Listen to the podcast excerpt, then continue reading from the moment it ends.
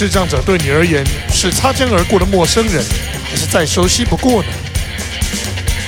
你对视障者的交友、生活以及各种有趣的事情有兴趣吗？欢迎你来到他妈的我只是看不见的节目现场，让我一个全盲的视障者，一个有趣又能学到东西的方式，带你一起走进视障者的内心世界。Hello，各位观众，大家早安、午安 and 晚安。大家好，大家好，萨瓦迪卡空巴瓦。欢迎大家在一天忙碌的开始，亦或是忙碌当中，又或是忙碌之后，拨冗时间回到他妈的我只是看不见的节目现场。好，这一周是结束结呃，对不起，舌头老是卡住哈。这周是结束闲聊的第一周。那我们要开始进入一个比较有深度，同时要开始带大家去看更多视障者生活的主题。这个主题叫什么呢？叫做“让高墙倒下吧”。其实这是一本李嘉通教授的书啦，吼，应该是说他翻译吗？诶，是翻译还是他写的？总之是一首一本出自他的书，这本书里面的一个主要的主题，那最初是在讲德雷莎修女的故事，好像是如果我没有记错。那这是一本蛮有趣而且有深度的书，很推荐大家看。那为什么用这个主题来作为第二个比较有深度的主题呢？因为其实大家在跟视障者相处的过程中，也有许多呃，因为各种的媒体。给的错误资讯，或者是各种由教育工作者给的错误资讯所造成的一个比较尴尬的状态，可能是误会，也可能是一些呃，这个这个这个这个比较呃，怎么说呢？比较呃，对于视障者来说。不知道怎么去解释的一个事情，OK，所以呃就想说用这样的一个节目开始来做一些有趣的，而且呃一个澄清的动作。那很开心哦，在这周的 Podcast 就应该说上周了哈，上周的 Podcast 上架之后。开始有很多人告诉我：“哎，罗文倩，真的，我在自行车上看到你。”那这个这种被看见的喜悦，我想任何节目的或者说自媒体的一个工作者都是乐见而且乐观其成的。那么，嗯，除了这种节目被看见的情况，怎么样去提升我的影响力跟知名度？这就是我在努力考虑跟努力去往前走的一个事情。好，总之节目会继续做下去，然后下周就要接近过年了。那会不会有新春特别节目？我正在思考中，大家也可以给我一些想法跟希望听到的内容。当然，因为呃，Podcast 有歌曲版权的问题，所以要我唱歌可能比较困难。哦。这个要先跟大家讲一下，Podcast，除非是创作，否则基本上我应该会尽量避免去唱别人的歌这样的一个情况发生。哈，好，前情提要讲完，我们就要开始进入我们的正题，让高墙倒下之一，对于视障者的生活和使用通讯软体的习惯所造就的误会。那其实这个主题啊，要展开讲可以讲非常非常多，但我不希望这样的主题变成一种 OK 明眼人都不了解视障者的一个批斗大会，那不是我想看到的一个情况。所以，呃，今天会根据我自己的一个生活的经验来跟大家说，有哪一些是明眼人认为合理。但实际上会造成视障者困扰的生活习惯。OK，第一种习惯，它这个节目会讲四种，然后第一种习惯也是很多视障者会抱怨的，就是明眼人常跟你说，东西就放在你前面啊，为什么你不拿呢？OK，这句话乍听之下，在明眼人的世界里是完全没有问题的，而且就明眼人的角度，其实视障者做出这样的行为是会让他难过的。这边我也要跟视障者说了哈。对于明眼人来说，他会觉得他已经帮你确认过周围的安全性，所以他把东西放在你前面，你理所应当、应该、必须、一定要伸手去摸。OK，这个是明眼人的习惯。那为什么会发生这种事？这里我也要提醒明眼人，就是你的眼睛可以接收的感官是多方向。多来源的，但就触觉的感官来说，触觉是一个非常大面积的感官，但它能接受的面积就是在它那个触觉器官的范围而已。好，它不像视觉可以延伸。那这样的误会如果没有被解开，其实就会很尴尬。尴尬在哪里？轻则你们的。呃，可能会因为这样的一个状况发生吵架，哦，或者是关系不和睦的一个状况。严重一点，如果是亲密关系人，比如说你的太太，可能会因为长期的这种误会没有被解开，这种不信任的关系没有被解开，导致离婚。我就遇过这样的例子，这是令人比较遗憾，同时也是。呃，比较可惜的一个状态，毕竟，呃，两个人能在一起其实是蛮不容易的哈。所以，这个如果你因为这样的一种状态就离婚，或者是说就不在一起，那我觉得可惜了，但也是可被理解的。那对于视障者，我的提醒是。你要常常提醒身边的人，我看不见，好，因为随着社会共荣的升级，也就是说你的技能不断升级，你会跟明眼人越来越趋近于一致。趋近于一致的好处是，大家会自然的让你去参与他们的生活，但衍生出来的问题，注意听哦，衍生出来的问题。就会是视障者常常被忘记，你看不见，这是好事，这也是坏事。当然，我认为利大于弊。OK，我认为利大于弊。那，但就客观事实上，视障者就是看不见，怎么办？所以，视障者养成常常提醒周围的人：“哎哎哎，我看不见啊。”这个习惯很重要，但是。请注意，你提醒的语气不要是“我看不见了，我”，好，不要是这样子，哦，你不需要去凶他，你只需要温柔的提醒，喂，啊，我就看不见没？好，一方面不断的去提醒明眼人，OK，面对视障者，永远要记住，他视力就是有限制，OK，同时提醒明眼人视力的感官。跟触觉的感官不一样，我们呃感觉器官里面能够接受多方向、多种感官的感官就是视觉跟听觉。那你说，哎，没有啊？嗅觉各四面八方吹过来的东西，我也都闻得到。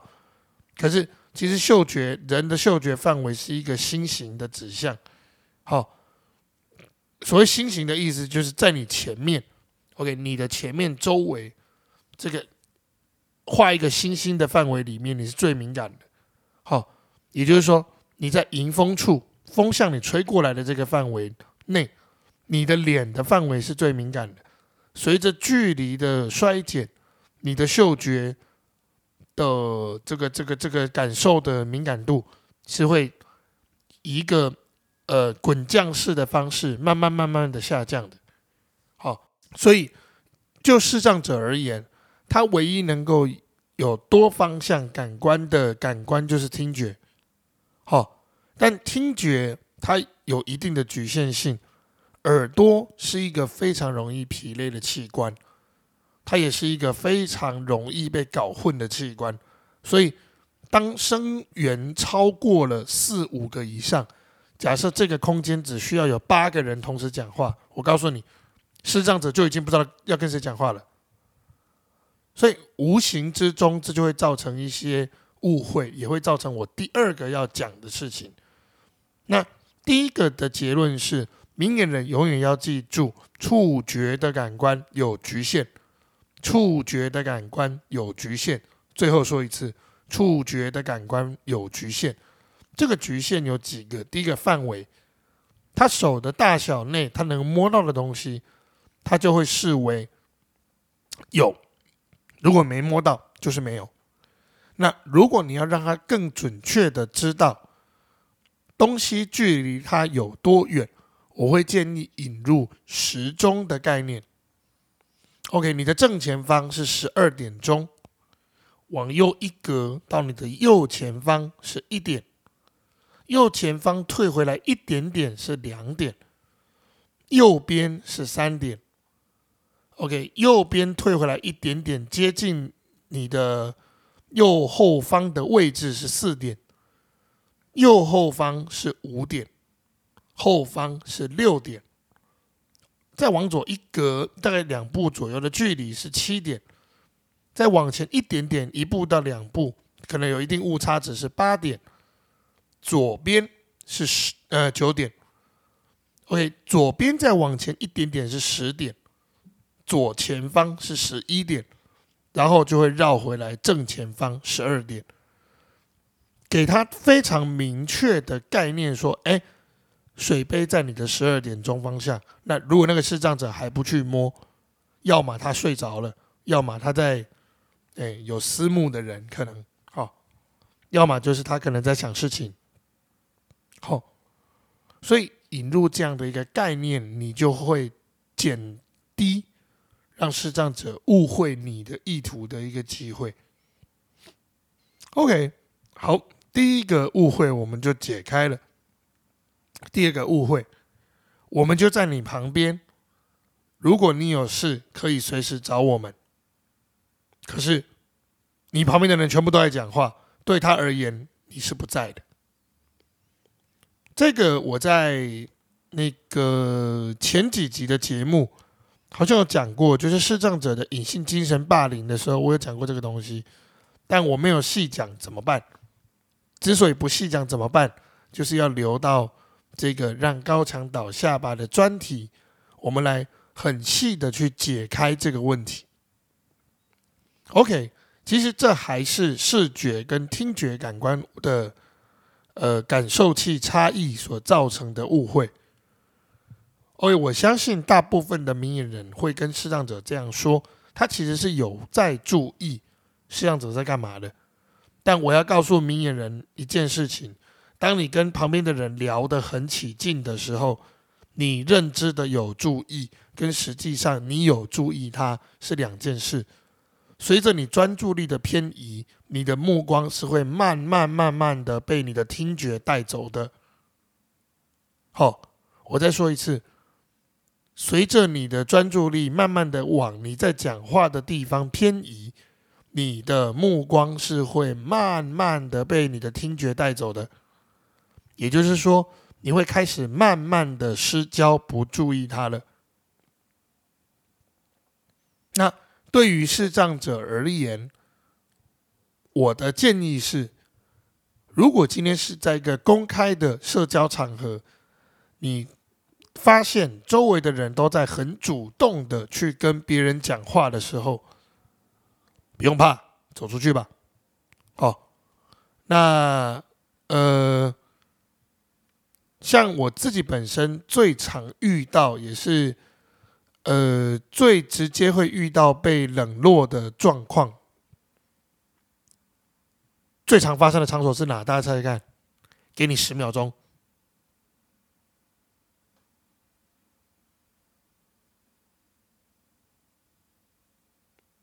好，猜不到对不对？我跟你说，宗教场所、教会、庙宇都一样。好，很多人会觉得宗教场所是最有爱心的地方，但我跟你说，宗教场所其实是最容易忽视生长者需要的地方。好，那这个东西有很深层次的原因，这个我们有机会再展开来做讨论。可是，宗教场所越大的宗教场所，像教会，其实台湾大的教会两三百人，甚至三四百人、四五百人都有可能。连明眼人要在这样的场所跟人有深度的关系都是困难的。OK，那你完全可以想象，没有眼睛的视障者怎么办？OK，你完全可以想象，他在这样的场所大概就完蛋了。好，那对于明眼人，我会给的建议是，会注意他的那个人，不要坐离视障者太远。好，对于视障者来说，我们最常被开发的感官，其实大家都有这些感官，有本体觉。本体觉就是说，你可能你会去感觉到这个车子的动态，上坡还是下坡。OK，障碍觉，障碍觉其实是在你的额头前面。OK，你快撞到的时候会有压力。好，那这两个感觉对于视障者在生活过程中是非常重要的。尤其是障碍觉，视障者怎么去感觉旁边有没有人这件事情，就是障碍觉的训练，去让视障者能够分辨。OK，所以会注意他或者是会直接帮助他的人，不要坐离他太远。这件事情对视障者而言，尤其是刚进入一个新群体的视障者而言。非常的重要，好，它不仅仅是一个被重视的归属感的问题，它有一个安全感的因素在，非常重要，非常非常重要。很多人会忽略这个小细节，甚至是很多特教的老师都不会注意这件事。OK，当然，如果你一个人要顾很多视障者，那除外，当我没说，这里的解释都是。以这个群体里只有一个视障者的情况下，那如果一个群体需要照顾很多个视障者，这个在后面的节目我会告诉你怎么办。好，所以让高堂让高墙倒下吧。这个节目我后面在思考可能会做成一季。那这一季因为这这个节目这个东西会展开至少七集到八集去讲这件事情。好，每一个误会我们都会。用很细致的一个方式展开来跟大家去做一个说明，好，所以第二种误会解开的方式就是明眼人一定要记住，视障者的听觉是没有余光这个概念的，好，他没有办法理解你在跟别人讲话，你的余光在注意他这件事情，余光。的这个概念只有视觉视觉有，好，所以余光很多人不知道这个词然后就是你用你的眼睛的边边视野的边边去看着它，听觉没有这个概念，听觉只有方向性。那当同一个方向性至少超过四个人在讲话，那我必须跟你说，对于透过听觉去过生活的视障者来说，这样的情况他已经会觉得被孤立了。哦，他已经会觉得被孤立了，这很重要哦，这很重要。很多明眼人后面没有办法跟视障者交朋友，就是没有弄清楚这件事情。所以，为什么会直接帮助他的人一定要坐到旁边？第一件事就是让他清楚，OK，我在跟人家讲话，但我真的在你旁边，用这个距离感去弥补没有视野的。余光的这个概念，好，那第二个我要大家注意的东西是，如果你真的要离开，比如你要去上厕所、倒水、夹菜、找人，拜托，求你了，一定要让视障者知道。好，你可以跟他说：“OK，我我去找一个人，我马上回来。”千万不要在没有告知的情况下就离开，那对视障者来说是灾难。好，甚至是一种精神上面的耗弱。这种削弱多了，视障者就不来了。好，所以很多的教会一直在问呢，哎，那个视障者怎么就不来了？很多的庙也会问我，哎，那个视障者，我们之前有一个视障者来，但他后面怎么就不来了？有很高的几率就这个原因。第三件事情，拜托了，自动交友的场合、公开交友的场合，你要视障者去找人，就意味着可能有踩到人、撞到人的风险。不是每个视障者都像我这么厚脸皮。敢冲出去直接找人，撞到人先说对不起，再问说可不可以就是加入你们这个群体？哎，不是每个视障者都这样。如果今天视障者加入到一个新的群体，新的群体，尤其是负责人，拜托你做到一件事，主动的帮他找人来跟他打招呼，好，至少让他在这个新群体里能认识两个，很重要，至少要两个。会主动的跟人打招呼，而且比较外向的朋友，为什么要两个？因为这种外向的朋友有一个特质，就是他遇到比他比比较级之下更熟的人的时候，他就会凹赛。那对于这个视障者来说，他就会进入一种被孤立的状态。好，如果有两个。至少这两个你要赋予他很明确的任务，让他认识我们的组织里面的伙伴，或是认识这个机构里的伙伴，然后试图把他塞进去一个圈圈。比如说，你发现，OK，在这个组织里面，可能我们分成 A、B、C 猪，A 是比他年纪小的，B 是比他年纪小一点点的。C 是跟他同龄的，猪是比他大一点点的。如果你今天发现，哎，比他小的这一圈明显对他比较热情，那我会建议你就把他往对他比较热情的这个圈圈塞。那对于视障者来说，哎，人家已经做到这样了，你自己还不去敞敞开心扉跟人家交朋友，嘿，你也不得哦，好。人家都已经做到这样了，你如果还不去跟人家有正常的交往关系，不再去打开心扉去跟人家讲话，去跟人家聊天，那那你的问题喽。好，所以组织的领导人或者是有机会接触到视障者的这种呃朋友们，帮我记住这件事情。其实视障者在你的组织里面，他也能够有很正面的一个效益。第三个误会，给视障者传赖、传 Messenger，一定要传语音讯息。Holy shit！我每次都被这个哦，讲到这个就一肚子火，真的是。拜托，视障者，尤其是全盲的视障者，他的手机有荧幕阅读软体，你传语音讯息对他反而是困扰。为什么呢？每一个语音讯息，你都必须点开，他才能够听到这些东西。如果语音讯息的长度很长，Holy shit！那他等于要花费大量的时间，才能够知道你的讯息在说什么。但如果今天是文字呢？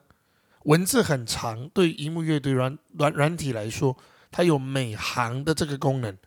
它可以去决定移动范围的大小，来去决定讯息的接收量。好，这对于这尤其对于视障合并精神障碍的视障者尤其重要哦。好，你你这样子搞都传传来语音讯息，他会崩溃。求你不要这么做。好，除非视障者明确告诉你，你可以传给我语音讯息，不然对于视障者而言。你传讯息真的只需要以文字讯息就好，求你了，文字讯息就好。好，荧幕阅读软体会协助我们把文字转成我们可以听到的语音。拜托啦，不要再传语音讯息了，很困扰啊，真的很困扰。哎，尤其是一打开语音讯息，我一打开一个对话，最高纪录看到十五个语音讯息，我花都谢了，脸都绿了。讲到这个就一肚子火，真的哦，就是，所以这个东西为什么会排在节目里讲，就是因为真的发生太多次了，而且有些人是一犯再犯。拜托，对视障者，一般如果你遇到的视障者，他们会用智慧型手机，智慧型手机都有，OK，都有荧幕阅读软体，也都会帮助你把文字转成语音给他们。除非你今天是要发一个很可爱的声音，OK，或者是这个语音讯息有特殊的意涵，比如说，哎。我跟你说，我在外面听到一个声音，你帮我听听看，这什么？好，明确需要声音才能传达的讯息，你再传语音，不然你传语音讯息是在徒增困扰。好，当然还有一种情况了，情侣之间要表达情绪，那个除外。这个如果是这种情况，请略过我所说的这个。还有一种情况，如果今天你们双方都有一些情绪。在沟通一些东西，怕误会的时候，这种时候在双方的允许之下，我会建议干脆直接通话。好，你用语音讯息在徒增困扰，你用文字的确，荧幕阅读软体的语音处理技术，在现在的技术底下，就算有 AI 的协助，它都很难准确的从前后文去判断你的情绪。这个连明眼人看文字都很困难了。何况是他，好，所以语音讯息，除非他跟你说他可以接受，不然真的没有必要。求你了，不要这么干，很困扰，超困扰。第四个今天要讲的最后一个东西是，你为什么在某些情况下不拿手杖？我觉得这是好事哦。对于大家来说，都已经记得了视障者要拿手杖这件事，也就是说，拿手杖已经变成了一个视障者的象征，这是好事。那这个问题相对刚刚的语音讯息来说，我就觉得有必要深度的说明。一个视障者对他来说，手杖是他的眼睛，同时是他保护自己安全的一个很重要的 OK 关口。所以他能够不拿，意味着三件事：一，这个环境对他而言是安全的；二，这个环境带他的人对他而言是可信任的；三，这个环境所出现的突发状况，他是有把握的。我再说一次，他不拿手杖，意味着三件事：一，这个环境对他而言是安全的；二，带他的人对他而言是可信任的。三，对他而言，他在这个环境底下，他认为突发状况他是有把握的。好，所以如果今天一个视障者在你的环境里敢不拿手杖，那其实你是应该开心的。好。当然，如果这个环境确实有它会发生危险，但他不知道的地方，那么导引者就要善尽导引的责任，来告诉他这件事情。那这件事情我们会留在下集再说。好，下一集我们就会开始围绕着这四个东西，开始去讲视障者生活的一些大小事，还有更细致的去说，你跟视障者不管是当朋友。当网友、当亲人、当爱人，这四个关系维度里面，你要很小心去注意的一个事情跟状况。所以，这个让高墙倒下巴的专题，我认为很有意义，因为是一个全盲的视障者为呃主出来告诉你视障者的生活样态。当然，不同的视障者可不可能有差异？有。那怎么去 balance 这个差异？放心，我后面都会告诉大家。所以最后还是要跟大家说，我一个人站出来说真的没有用，我需要很多很多人帮助我，把这个节目，把这样的一种概念跟观念，OK 宣传出去。你们的宣传对你们而言可能是举手之劳，分享一下啊，跟朋友聊到。这个状态，可对我而言，你们的每一次的分享，都在帮助我，让更多人认识我的同时，帮助我将这个，OK，将这个社会共荣的这样的一种概念，是一种观念传出去，让更多人知道。所以很你们很宝贵，好，你们真的很宝贵。那未来在节目中，我也会更深入的，以大家能够听懂的一个方式，来让你知道怎么样跟视障者生活，能得到你开心认识新朋友，同时他也开心认识你的一个状态。那我们就下集再见喽。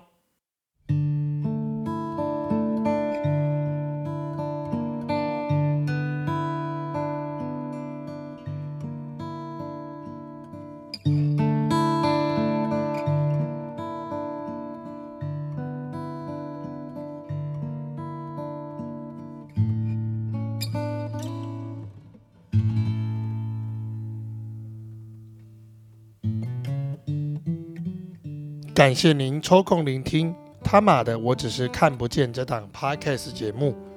欢迎您将这个节目分享给您身边更多的亲朋好友。您的每一个分享都在为社会共荣尽一份心力。同时，欢迎您追踪我的粉砖罗文谦大冒险以及 IG PAUL 八四零二零六，来看看更多我的生活大小事。若对这个节目有任何想法或建议，都欢迎您直接告诉我，让我们下集再见。